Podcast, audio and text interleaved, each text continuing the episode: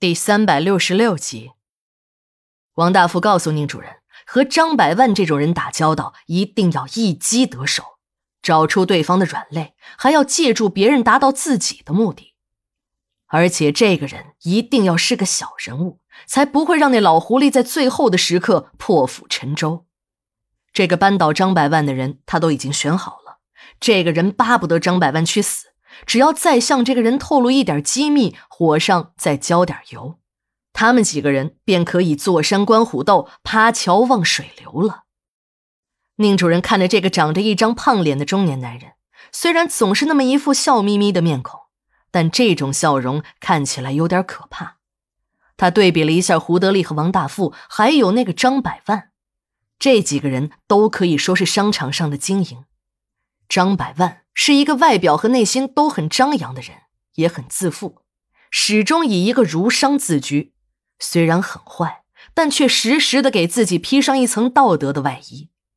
胡德利呢，是个农村干部出身的商人，当了多年的村支书，养成了一种特殊的霸气，说出的每一句话都是那么的不容置疑，一副大家长的作风，简直就是一个土皇帝。这两个人虽然也有心机。但他们的心机都能一眼看出来，别人也好设防。而眼前这个王大富却是一个标准的笑面虎，从他笑眯眯的眼睛中，你很难读出什么有用的东西。这样的人更加的深不可测。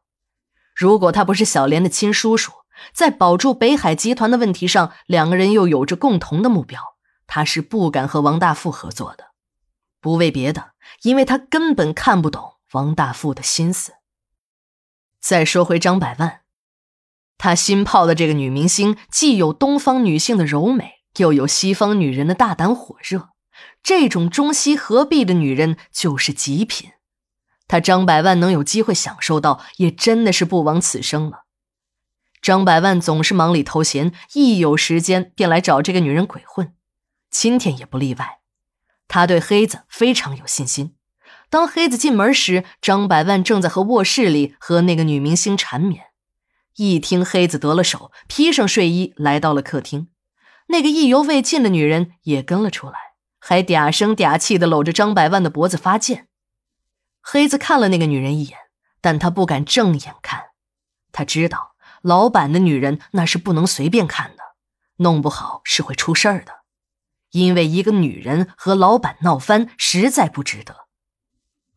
黑子把手中的塑料袋递了过去，他的意思是让张百万看一下塑料袋中那两颗人的眼球，也好证明自己确实完成了这个任务。还没等张百万接呢，那女明星一伸手接了过去。黑子一看，急了起来，看着那个女人直跺脚，说话都有些结巴：“哎，别别！”其实呢，黑子是好心，他怕这种血腥的场面吓到老板的女人。但他的好心被这个女人曲解了，还以为黑子是在有意的回避他。切，有什么了不起的？你们老板能看，我就不能看看了？这个时候的张百万从黑子紧张的神情中也意识到了什么，便伸手去抢。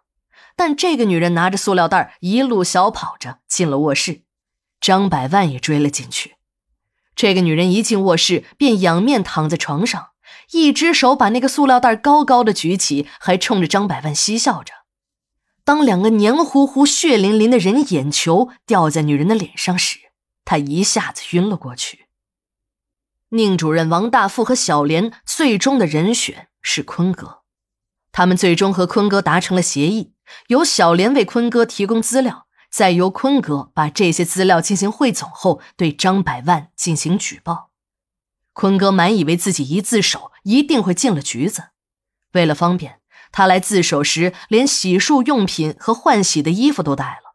没想到，警察虽然接受了他的举报，也认定了他的违法行为，但还是没有收留他，还把他客客气气的送出了公安局的大门。王大富很高兴，看来自己今年是走了大运，不仅生意上的对手被自己打倒了。就连那个骑在自己头上多年那老不死的也中了自己的招